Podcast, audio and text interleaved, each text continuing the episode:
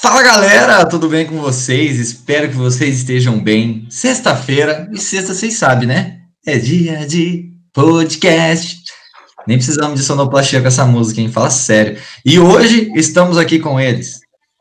Que eu nem vou começar de novo em falar squad, trio, equipe e outras derivados de equipe. Paulo e Tuane Maria. Oi, gente, tudo bem? Meu nome é só Tuane Krupek mesmo, tá? Não tem um outro nome no meio aí? Não, é só Tuane Krupek, querido. Você acreditou nisso que o Paulo te falou? Não acredite em tudo que o Paulo te fala. O Paulo é top. Tudo que o Paulo fala tem um razão. Ai, meu Deus.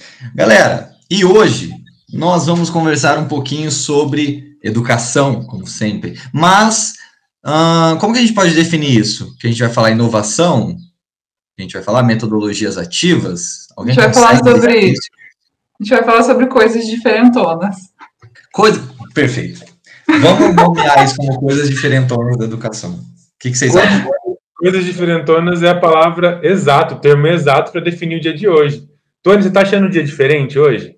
Eu tô achando, o Gustavo tá feliz. Mais é, o Gustavo tá diferente, né? Por que, que o Gustavo tá diferente hoje? Por quê? Ai, meu Gustavo, o que mudou de Deus. ontem para hoje na sua vida? Oi? O que, mudou de ontem para hoje na sua vida? Ai, ai, é, eu tô, eu tô namorando, olha só. Oh, que bonitinho! Inclusive, ele tá fofinho. Realmente a sua voz também fica vermelha. Ai, gente, vocês matam eu, sério. Eu, Ele fica vermelho e a gente tá aqui fofinho, namorando. Eu quase vou Eu- cantar música na quinta série. não, eu, pior que eu tô vermelho, cara. Ainda bem que isso aqui só vai a voz só, velho. Você tá louco. Eu, eu achei, eles, a gente tava conversando nos bastidores, eu achei que eles iam perguntar isso mais pro final, que ia estar uma coisa mais descontraída. Eu não achei que ia tomar essa bordoada logo no começo. Minhas ainda tempo para o Gustavo se recuperar. Vamos falar um pouquinho sobre coisas diferentes. Hoje não, nós instauraremos um início sobre coisas diferentonas que são utilizadas na educação. E eu acho que é um tema super relevante pela atualidade, já que nosso mundo de dar aulas hoje é diferente do que era ano passado, é diferente do que era semana passada, na verdade. Tudo mudou, todo mundo está de algum jeito diferente, então eu acho super legal que a gente fale sobre é, inovações. E aí eu gostaria de perguntar para vocês, meus queridos, o que é inovação em seus pontos de vista? E aí? E aí, essa Bom. pergunta. Difícil, hein? É mais difícil do que perguntar seu estado de relacionamento ou mais fácil, assim? Eu acho que. Nossa. Eu vou matar você. O Paulo, o Paulo tá bem que tá sério hoje, né? Mim, entendeu? Hoje sou eu a quinta série nesse lugar. Ai, Bom, inovação realmente é, é complexo de definir, até a gente conversou sobre várias coisas que nós já vimos em relação a isso. Uma, alguma das coisas que eu já, já tinha visto é que seria uma melhoria em algo que já existe ou algo completamente novo. Que quando a gente fala em inovação, automaticamente vem essa percepção de que é algo que não existe, né? Tipo, criar a internet, algo do nada. Mas não necessariamente. Pode ser uma, alguma melhoria em algo que já existe. É, eu tô com a Tuane nisso aí. A gente tava, tava tentando definir isso muito bem, e de todos os conceitos que a gente viu sobre inovação, para mim o que mais se enquadra, na minha opinião, é uma melhoria, melhoria do processo. Porque necessariamente não inovação vai ser uma coisa boa ou ruim, né? Ela pode ser uma forma só diferente de ver as coisas. Mas eu não, assim, eu não sei se eu vejo muito sentido em aplicar uma coisa que não gere pelo menos um isso aqui de melhoria. Porque daí não faz sentido você alterar. Por mais que eu sei que se enquadre dentro dessa definição, eu só vejo uma vantagem em inovar quando você tem um resultado mais expressivo, ou um pouco melhor que seja. Senão, não sei se faz tanto, tanto sentido. Então, eu definiria a, melhor, a inovação como uma melhoria, seja uma originalidade ou simplesmente uma melhoria de processo mesmo. Mais nesse sentido. Inclusive, pessoal, só para vocês terem uma noção aí, essa questão de inovação na, na, educação é discutida há muito tempo atrás. Não é um assunto tão novo, apesar de que eu confesso para vocês que eu escutei muito pouco durante a pouca experiência acadêmica dentro da docência que eu tenho sobre o termo inovação dentro da educação. Não sei se para vocês é um termo que é discutido frequentemente. Como que é a intimidade que vocês têm com isso? Nem perguntei, Paulo, já emenda aí o que é inovação aí para você também, o que, que você acha sobre essa questão aí?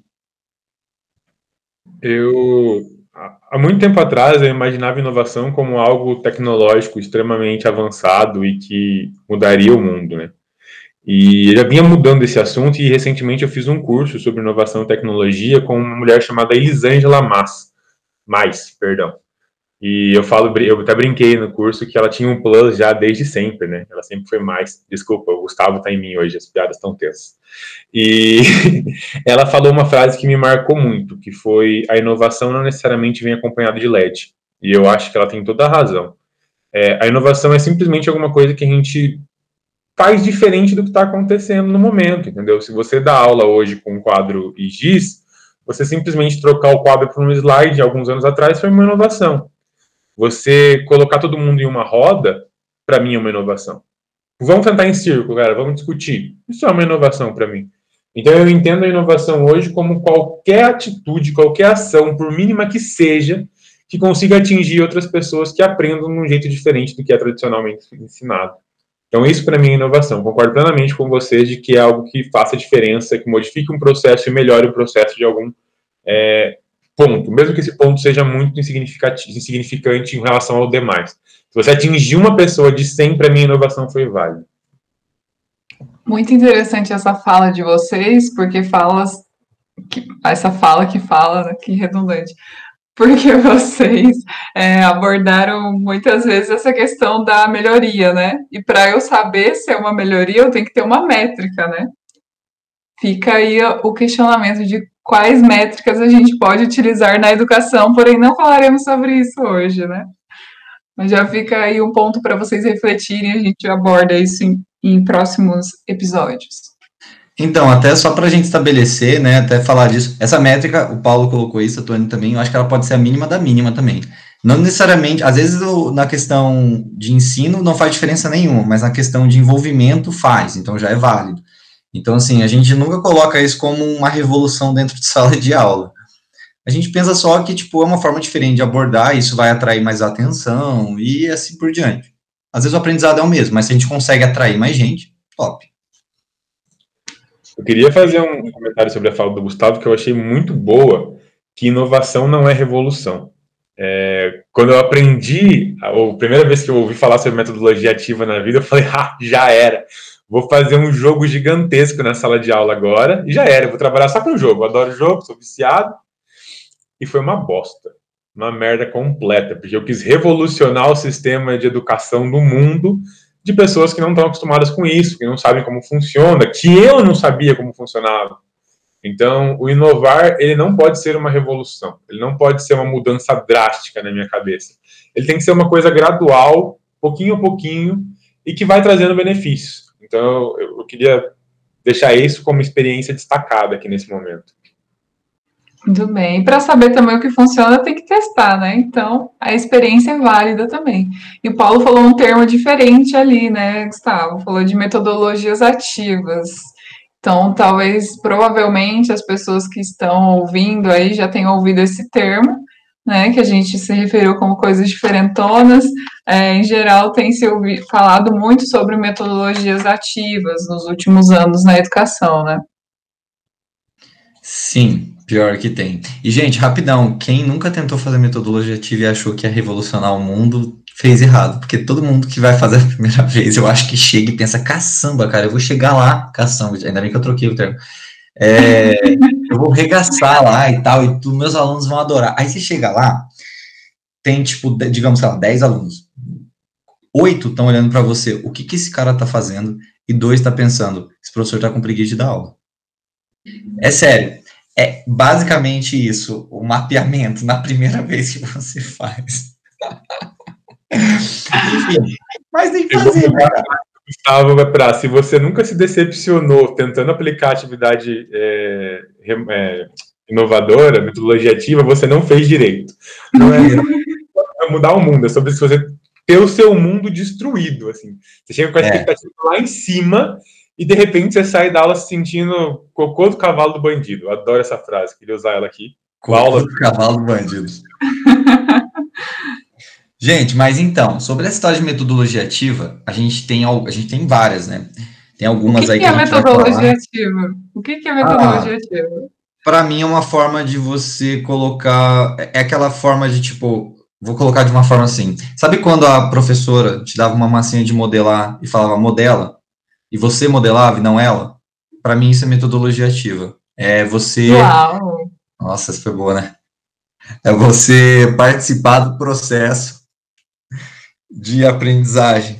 E para vocês, o que é metodologia ativa, gente? Como que vocês definiriam isso? É, o professor sair do foco, né, digamos assim. É, o, o, a metodologia ativa é justamente para desenvolver essa autonomia nos alunos, né? Como o Gustavo falou, aliás, esse exemplo seu foi sensacional. É, dar essa liberdade para o aluno e ir conduzindo, mas não dizer como ele tem que modelar a massinha. E vocês já repararam que a gente fala de metodologia ativa como se fosse a última Coca-Cola do deserto? E no prezinho a gente só tinha metodologia ativa? Quando a gente sentava no prezinho em cadeiras, assim, em mesas com oito pessoas e conversava, ou a professora dava pra gente um monte de papel crepom e falava, faz um desenho com bolinhas aí, mostra a sua percepção sobre o mundo. Quando ela ia explicar sobre teatro e deixava livre para que você fizesse uma peça bosta e apresentasse na, na Dia das Mães, por exemplo, ela não te obrigava a fazer uma coisa, ela te conduzia no que ela queria, mas deixava sua mente livre. Aí eu pergunto para vocês, por que, que a gente perde isso? Sendo que a educação infantil talvez seja um dos maiores exemplos de metodologia ativa. Vocês entraram numa sala de educação infantil nos últimos anos? Não, mas eu concordo com você em partes. Eu não acho que foi totalmente assim em relação à educação infantil, é, pela minha vivência, pelo que eu me lembro, né, que já faz algum tempo. É, mas é, eu sempre penso. Faz pouco tempo, daí tá bem fresco. É, a gente sabe que você tem 18 anos, né? Mas, enfim, eu e o Gustavo temos 30. Exato, o Paulo é um gênio, ele é um prodígio. Mas é, sempre que eu penso na, na educação infantil, eu lembro também, por exemplo, em relação ao desenho, que a criança vai pintar o desenho e ah, o, o sol é amarelo e tal coisa, a rosa é vermelha, enfim, essas limitações que acabam acontecendo. Então, eu não sei até que ponto realmente não é, não tem esse direcionamento, sabe, esse, enfim. Eu não sei se eu era rebelde ou se na minha escola não tinha isso, mas eu peguei uns desenhos. Minha mãe, minha mãe é louca de guardar as coisas de quando eu era criança, né? Aí eu peguei uns desenhos de quando eu, e, assim, é tudo bagunçado, tudo tem lá escrito um carimbinho com o um ursinho da professora falando muito bem, mas o meu sol era azul, a minha montanha era rosa e tava tudo bagunçado, tinha um carimbinho de muito bem. Então eu não sei se eu só era muito rebelde, e pode ser que seja, ou se realmente eu tinha essa liberdade no, no ensino infantil. Eu, é, depende, era para ter, né? Porque daí isso estimula a criatividade e tal, mas, por exemplo, o que a Tony falou é muito verdade. É, eu tenho algumas vagas lembranças de algumas situações, eu, situações boas, por exemplo, eu lembro que uma professora pediu para escrever uma história, e ela não falou sobre o que era história, então você tinha que inventar a história, tipo, era uma historinha, você inventava, então essas coisas estimulavam, mas tem essa situação de, tipo, você fazer um sol azul e falar, tá errado, o sol é amarelo. Entendeu? Então já tinha, é, acho que já tinha sinais desse molde. Eu não sei se é uma questão de você situar na realidade ou fazer a percepção. Isso aí é uma coisa muito fora, eu não sei daí, porque eu, não, eu tenho zero experiência com isso. Estou falando das minhas, mas eu não sei como isso impactou em mim. Uhum. É, mas eu não sei quando essa transição acontece do, da, de uma sala onde você tem uma série de recursos visuais, porque eu lembro que você fazia trabalho e você pendurava na. Não sei se tem isso hoje em dia, de você colar na parede, e aí de repente você entra numa sala neutra onde existe um quadro, enfim, eu não sei quando existe a transição, mas ela existiu.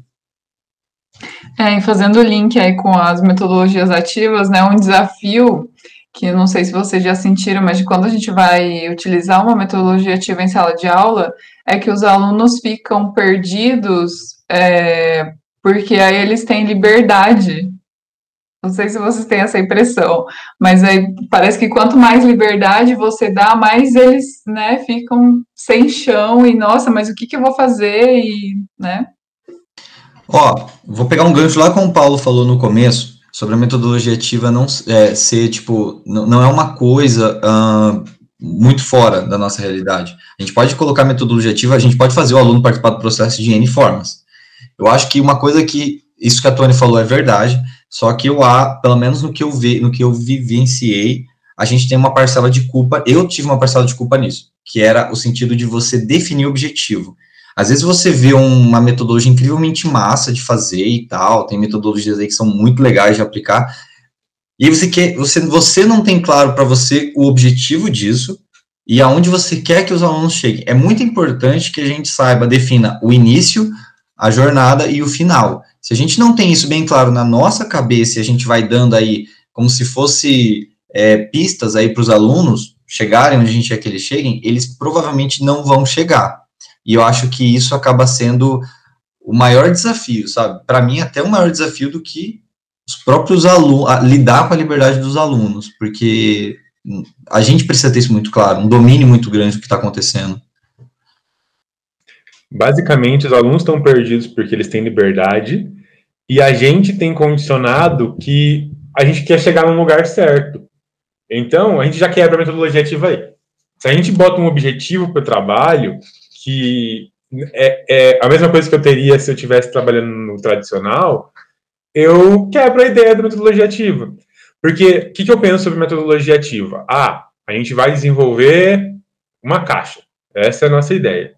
Se a minha caixa vai ser redonda, quadrada, verde, amarela, de laço, de bolinha, se vai ter neon, se vai ter LED, se ela vai soltar música, se ela vai servir para guardar biscoito, não interessa. A ideia não era desenvolver uma caixa? A criatividade e a ideia sobre a caixa de cada um deve ser aplicada. Agora, se eu realizo um objetivo de que eu tenho que desenvolver uma caixa que ela é azul com um laço dourado, porque eu estou vendo a minha caixa do presente dos professores aqui na minha frente, é por isso que eu pensei na caixa, eu quebro a ideia de uma metodologia ativa aplicada. Então, eu quebro a ideia de dar criatividade aos alunos. É a mesma coisa que vocês falaram quando a, a criança tem que pintar o sol de amarelo. Eu estou deixando ela se expressar desde que ela se expresse do jeito que eu estou pensando. Então a gente tem que estar muito preparado para isso. E quando eu fiz a minha primeira metodologia ativa, eu não estava. Eu achava que eu estava, mas não estava. Então eu é. a ideia dele. Mas o seu objetivo era a caixa, por exemplo, sabe? O objetivo, assim, é esse objetivo raso, assim, o raso não, é... Ah, meu objetivo é chegar aqui, como você chega e o que você chega aí é outra história. Mas você tem que ter claro onde você vai chegar. Você precisa saber o ponto final. Mas eu, eu queria a caixa azul quadrada ah, de 2 por 2, entendeu? Quando eu fiz a minha primeira metodologia ativa, eu estava na minha cabeça que o resultado ia ser aquele. Tipo, qualquer caminho que eles seguissem ia chegar na caixa azul quadrada. E não era isso. Não é isso. Não pode ser isso, né? Eu acho que esse é o grande ponto. Eu estava falho quando eu apliquei minha primeira metodologia ativa. Eu admito. 99% da minha, da minha frustração veio de mim mesmo. Porque eu não sabia o que eu estava fazendo. Você não estava falho, você estava inexperiente. Não seja punitivo com você mesmo. Uau. Eu estava falho. Inexperiente e falho. Uau. Meu, isso aí é, é uma parada. Assim, eu não vou entrar no assunto, mas já é um assunto que eu quero debater aqui, que é a forma de avaliação. Mas eu, gente, um dia eu convenço os dois a falar disso. Mas a gente. Falaremos sobre isso a forma de avaliação. Não tem como você aplicar uma metodologia ativa. Não, a forma de avaliação vamos explicar melhor. Não tem como você aplicar uma metodologia ativa e avaliar como uma metodologia, sei lá, tô, tô aplicando gamificação e vou avaliar como prova, certo ou errado. Enfim, é, é uhum. diferente. Acaba sendo diferente. É, e, é, e para mim isso é o mais desafiador, né? Porque quando você está numa sala com um monte de alunos você está trabalhando com uma metodologia diferente, como que você avalia isso? Então, realmente é algo que a gente precisa explorar aí nos próximos podcasts, falaremos sobre isso. Pegando esse link aí de não ter prova tradicional, eu estava comentando com os meninos que eu ia falar para eles hoje sobre, e para vocês todos, sobre uma faculdade que usa é, tem como base uma metodologia ativa, que é a sala de aula invertida, e que não tem provas. Isso mesmo, não tem provas. Inclusive, também não tem sala de aula, não tem bibliotecas, não tem laboratórios. É, o nome da faculdade é Minerva, e ela nasceu no Vale do Silício. Em 2014 começou o funcionamento. É, ela tem a primeira turma se formou em 2019 e eles utilizam o modelo de sala de aula invertida. Até o reitor comentou que o ideal é que o professor faça intervenções de no máximo cinco minutos na aula. E as aulas são online, numa plataforma que permite a interação entre os alunos. Então, os alunos têm que estudar previamente e preparados para essa aula, né? E aí fazem é, a discussão dos assuntos, enfim, é, visando resolver problemas também, né? Então, eles é, é uma experiência, na verdade. E outro, adicionando mais um fator aí, os alunos passam cada semestre em uma cidade diferente do mundo.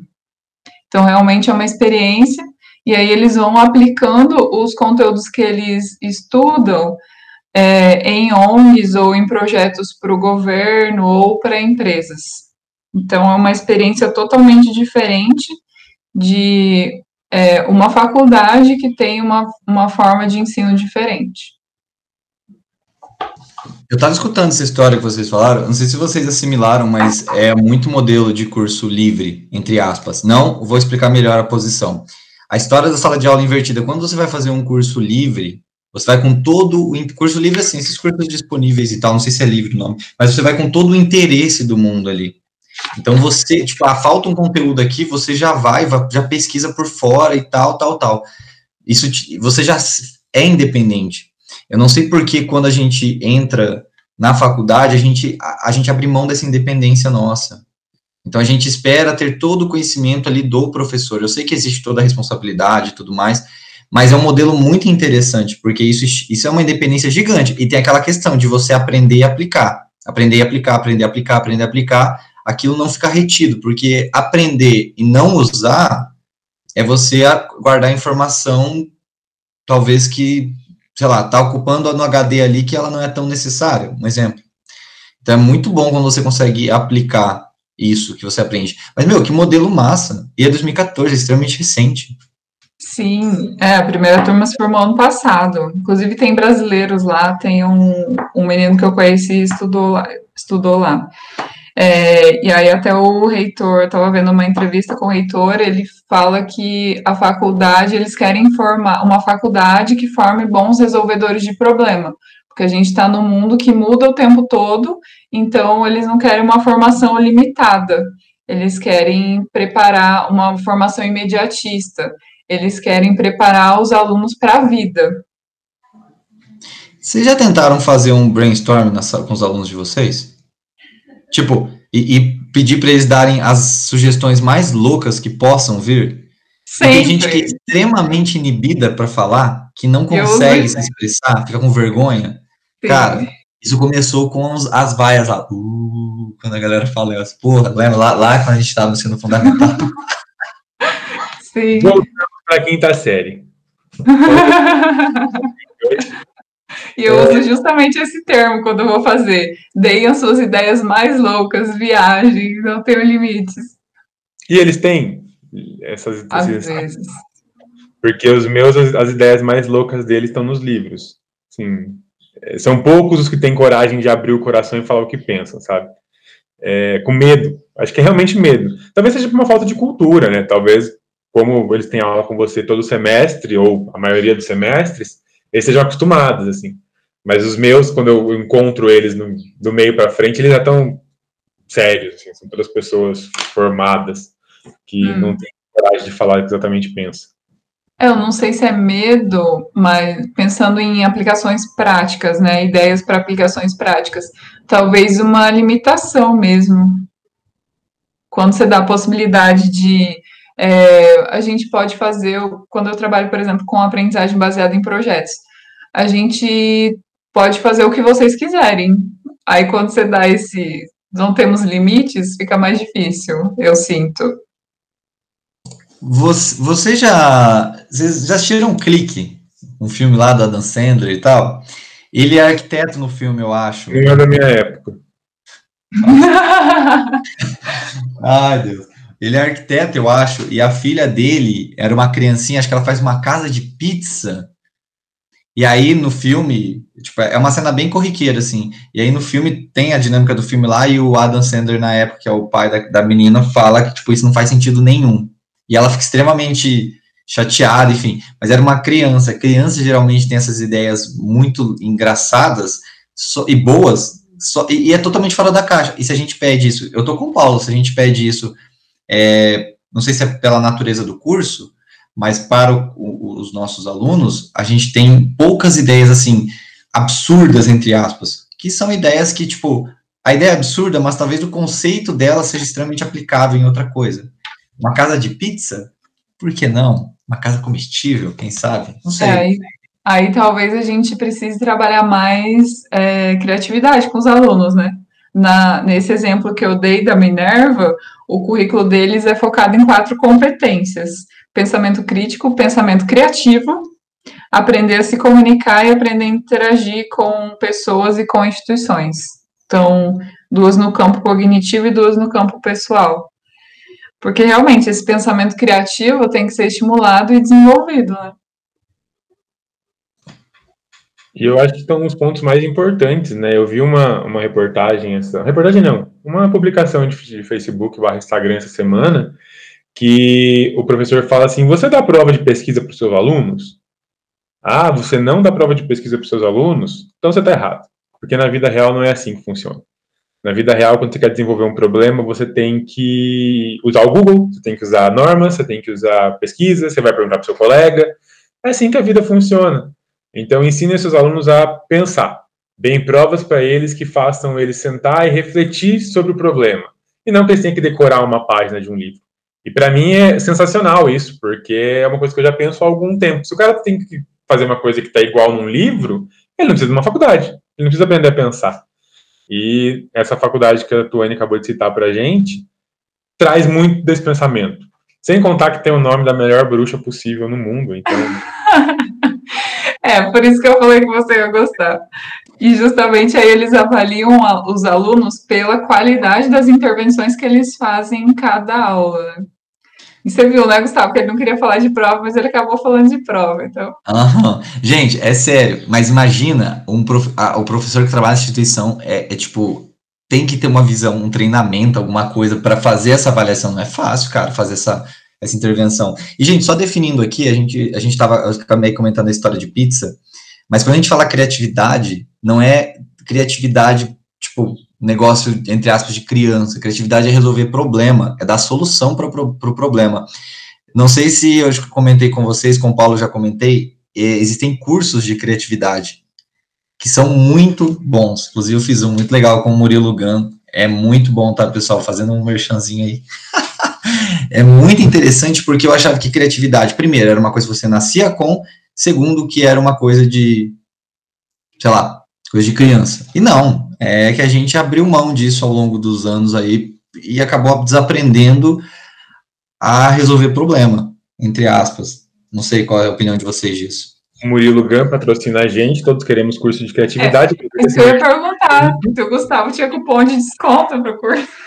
Exato. Nada, ele tinha aberto para fazer uma época da pandemia, é, de, é, era, tava gratuito. Aí eu falei, eita, eu não conhecia, eu fui conhecer também porque eu acompanhava o trabalho dele, mas Aí apareceu lá, cursão, hein? Sabe que às vezes a gente fala que não é pensamento de criança, mas eu acho que o pensamento de criança traz muito sobre. É, já que a gente estava falando de filmes, eu vou citar um filme infantil chamado Os Smurfs. Acredito que todo mundo tenha visto os Smurfs. Ah, e, e clique não é da sua época, mas Smurfs é. É porque esses dias, entendeu? Assim, ah, tá bom. Eu vou pegar um filme muito antigo da idade do Gustavo para ver? Então, Smurf. Tá é, certo. Eu não acredito que ele tá falando de filme e não tá falando de Harry Potter. Isso é um momento histórico nesse podcast. É verdade, um momento histórico. Gravem, gravem esse momento, galera. Inclusive, saiu o episódio novo do podcast de Harry Potter, então, hoje, então vai lá assistir. É... Meu Deus, hoje eu, é espero, né? eu espero que você faça propaganda nossa lá no podcast. Claro que eu faço. Eita, tá bom. Você tá ouvindo esse Nossa, podcast? Não, a gente, Senão a gente vai ficar de mal. A gente tá muito quinta série. Eu faço propaganda em todo lugar para todo mundo. Relaxa, relaxa, relaxa. Enfim, os Smurfs ele traz muito sobre criatividade, né? O, o pai lá do filme ele tem, ele trabalha numa agência de publicidade e pedem para ele fazer uma publicidade de, de um produto, se não me engano, é um perfume, e querem uma coisa padrão, uma mulher bonita lá, e ele não quer, ele quer fazer uma coisa diferente, muito mais inocente, que é trazer uma lua azul, né?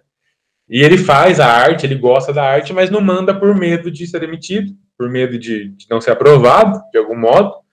E aí o Smurf Trapalhão vai lá e troca os e-mails dele, manda para publicação a lua azul. E aí, magicamente, a lua fica azul, e enfim, a ideia dele é, é aprovada, é um sucesso e tudo mais. Mas é uma situação muito mais infantil do que a propaganda inicial gerada, sabe? Ele usou a criatividade dele para pegar um outro ponto que não o que já é explorado tradicionalmente e conseguiu fazer com que a, a, publicidade dele tenha sido boa. Por mais que ele estava com medo de mandar, a publicidade tinha ficado boa. Então eu acho que sim, a gente pode utilizar uma, uma criatividade de criança para resolver problemas reais. Eu acho que é necessário, inclusive. Muito bem. Já falamos demais hoje, né, meninas?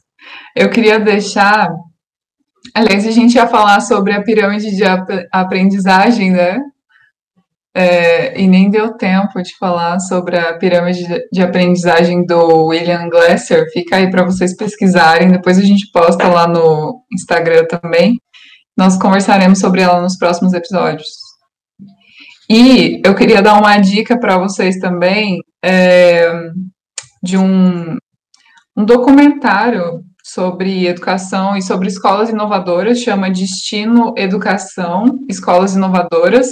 Vocês encontram no, no YouTube, do canal Futura, tem vários exemplos de escolas inovadoras, universidades, então acho muito legal assistir também para pensar e ver que já tem muita coisa diferente sendo feita, não só metodologia ativa sendo aplicada em escolas e universidades tradicionais, mas também escolas e universidades que têm como base metodologias ativas e inovadoras. Meu. A gente acabou de abrir um quadro aqui chamado Tutu Indica, no qual cada episódio Tutu vai trazer uma indicação para vocês. Eu acho justíssimo. Bem, vou, vou aproveitar também para indicar uma série de empreendimento que trabalha sobre componente de papel. Então, assim, a dinâmica dentro de um escritório, ela se chama The Office. Existe drama, existe história boa. Então, assim, recomendo. Se vocês sobreviverem a 10 minutos, vocês serão guerreiros, gente. Você não pode falar um negócio desse. Você não está sendo justo aqui. Ó, é a versão americana, pessoal, só para deixar claro. Vamos manter só o Tutu Indica. Pessoal, então é isso. É... Falamos demais, mas falamos do coração para vocês. Então eu queria agradecer imensamente a participação de Tutu Maria, de Gustavo com o status de relacionamento namorando. Uh! E, e, vocês querem dar tchau? Tchau. Tchau, gente. Ô, Gustavo, você quer aproveitar e fazer uma declaração para sua namorada aqui ao vivo? Não, não, eu vou deixar isso para o próximo capítulo para ela assistir os dois. Entendi. Boa, entendi. boa. Deixa um próximo você já fala, inclusive, o nome dela, né? Faz uma declaração bonitinha. Entendi. Fechou? Gente, um beijo para vocês. Senhorita namorada Gustavo, escute a gente. Galera, fica com Deus até semana que vem. Beijos e vão lá seguir a gente no Instagram.